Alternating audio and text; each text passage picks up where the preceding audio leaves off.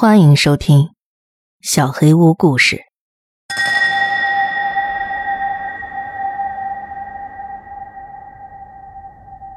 大家好，又是我，Timmy。看来大家对我爸爸的磁带都很感兴趣。不错不错，起码爸爸的工作是有意义的。但是你们对那些精神病也那么感兴趣，就有点让人害怕了。我是说。你们好像跟我爸爸一样对这些感兴趣，他一直对这些精神病罪犯的事情滔滔不绝，下了班也讲个不停。我会尽可能多记录几个爸爸磁带里的案子，我想爸爸会为我骄傲的。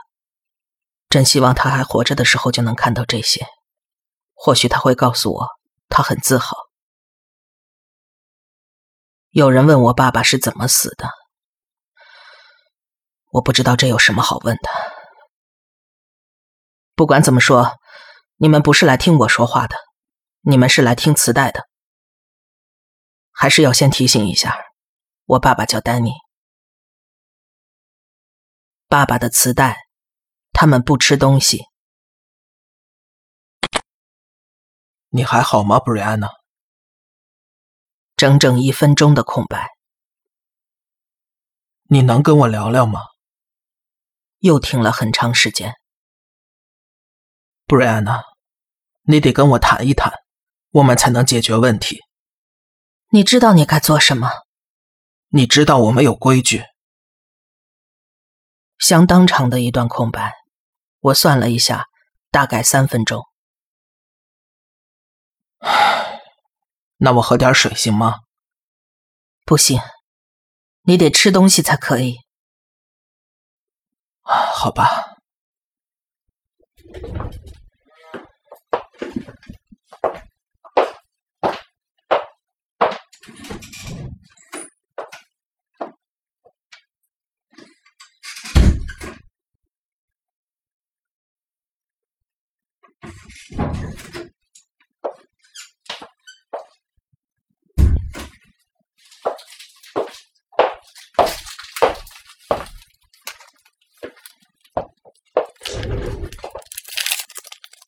燕麦棒可以吗？可以，你得整根都吃掉。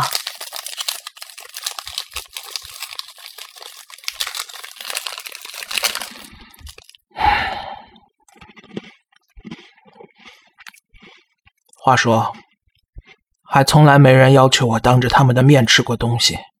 让我看看你的嘴，我得看看你有没有在咀嚼。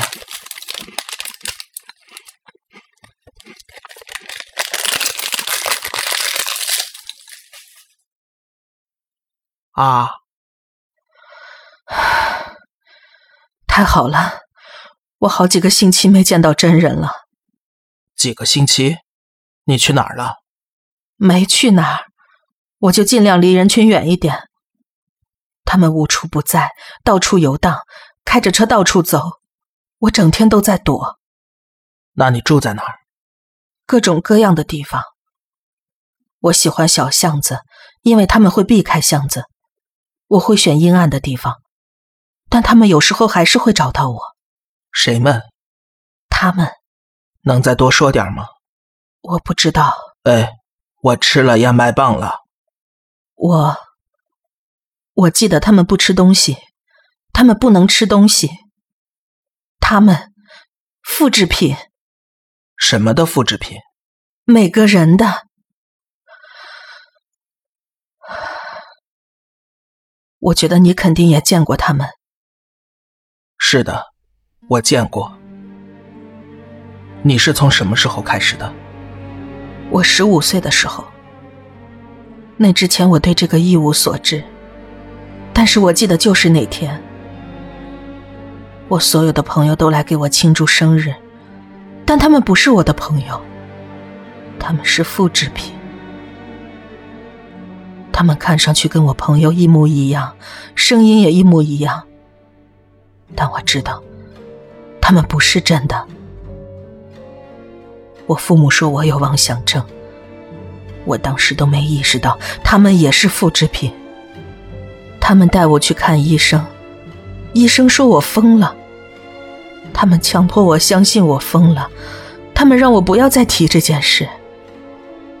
某些人，或者某种东西，在用某种方法复制地球上每一个人，然后取代他们。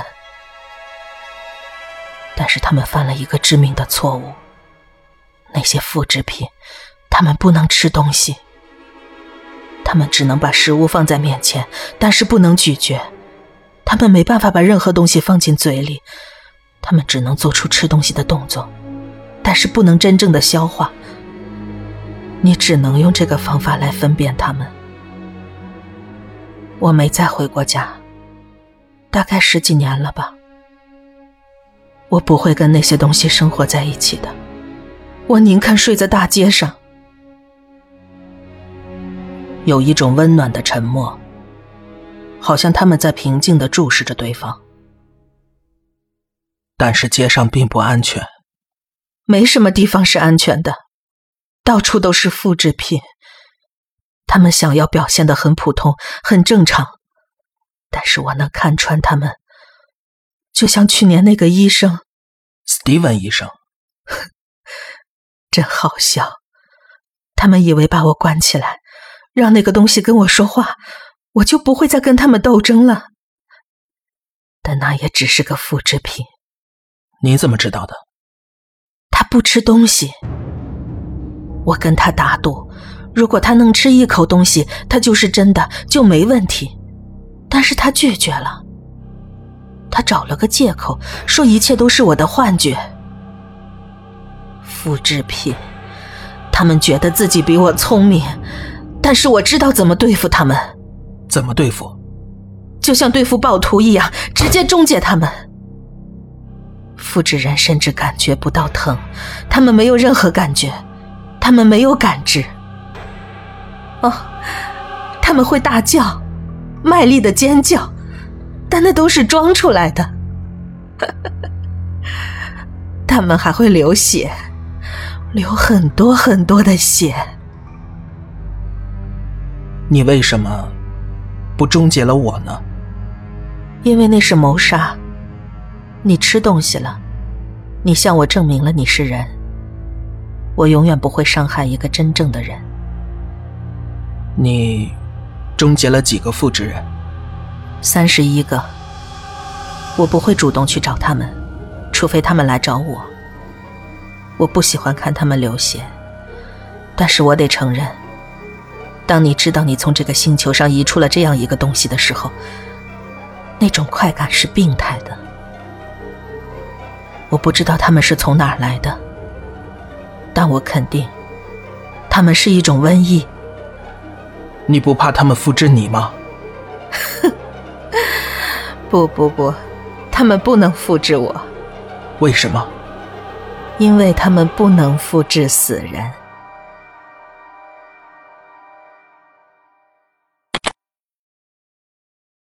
我得承认，他最后那句话说的那么明确，我真的被吓到了。这个女孩疯了。原来他同时患有两种疾病：卡普拉格妄想症，也就是替身综合症，以及科塔尔妄想症，也就是活死人综合症。替身综合症真的很可怕，病人会觉得其他人被替代了，或者有人伪装成他人，通常。他们只会觉得亲近的人被替代了，但是布瑞安娜认为所有人都被替代了。警方最后认定他犯下了九起谋杀案，但他自己亲口承认犯下了三十一起。我找到了一个关于饮食的理论，我查了爸爸的记录，发现布瑞安娜上初中的时候曾经因为极度厌食症住过院。我觉得正是厌食症的经历。对他的替身妄想症种下了病根。至于科塔尔妄想症，病患相信自己真的已经死了，他们只是一个能四处走动的活死人。而且，照片中的布瑞安娜那瘦削的身材真的不像个活人。这个女孩真的让人毛骨悚然。但真正困扰我的不是她的病症。我没办法理解爸爸跟他说的话。他说他也看到了复制品。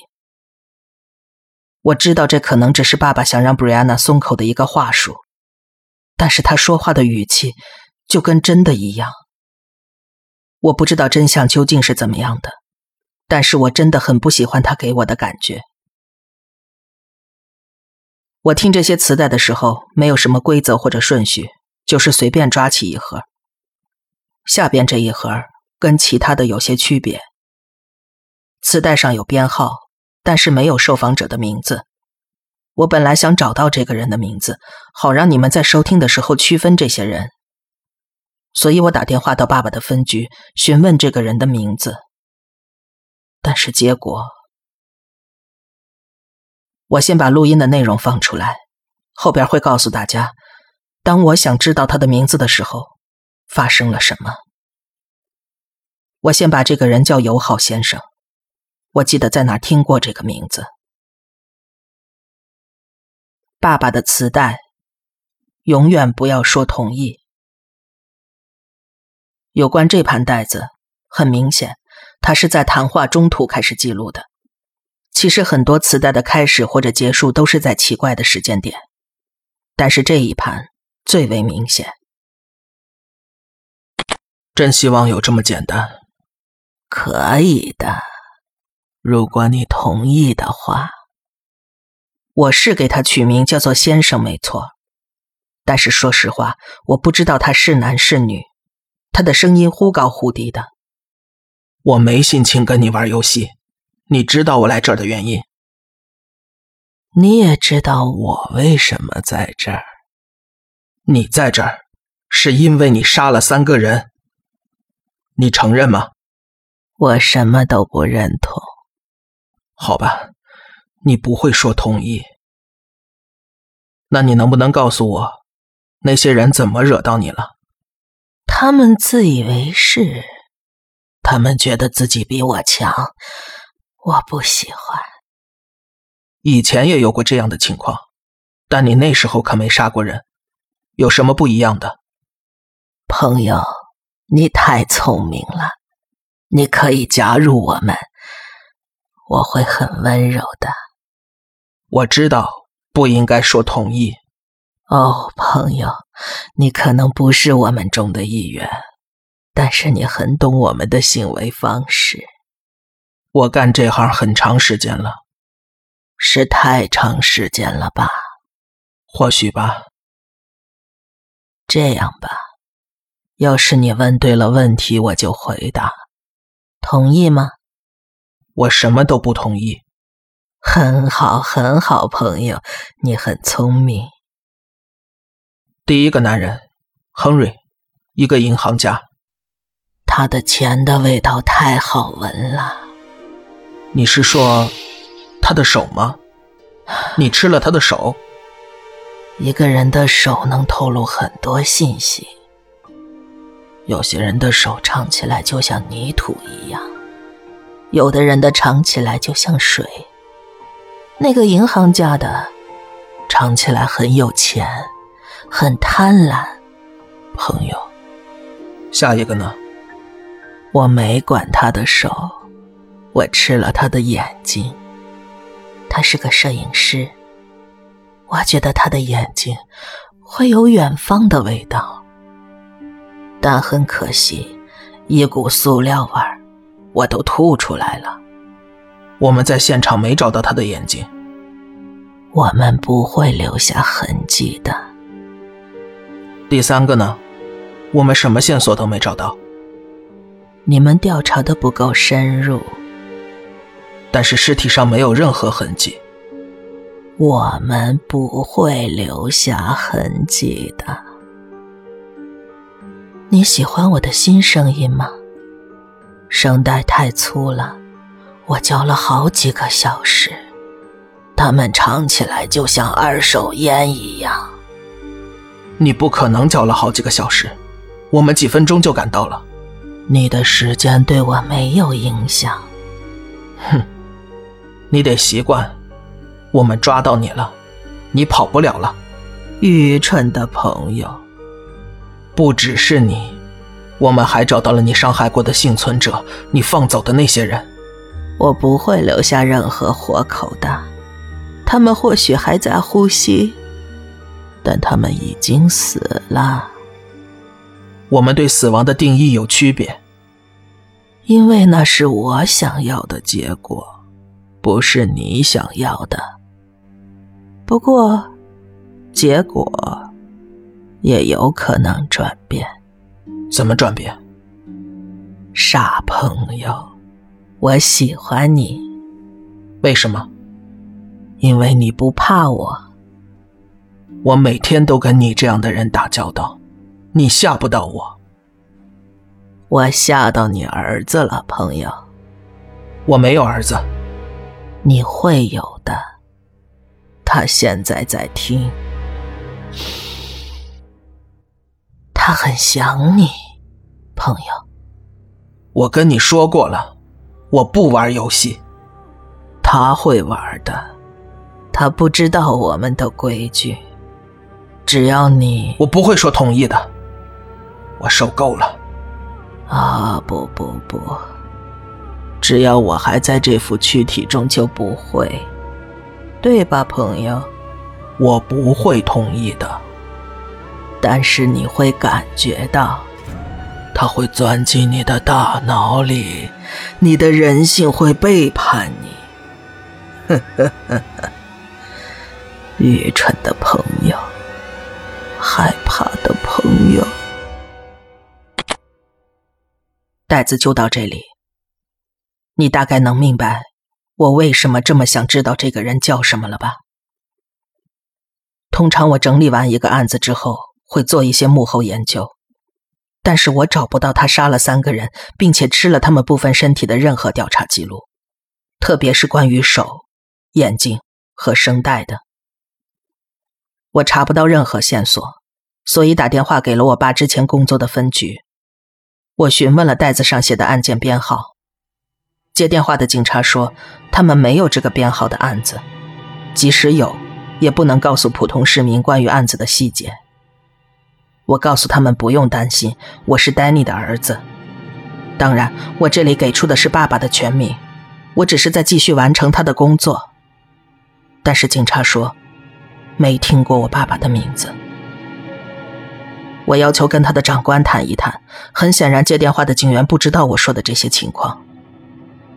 长官告诉我的三件事，每件都令我十分不安。一，他确认我提供的编号不正确，因为刑事案件的编号不是用拉丁文写的。二，他说这些磁带不可能是警察审讯时记录的，因为所有的审讯都是有录像的，不可能只有录音。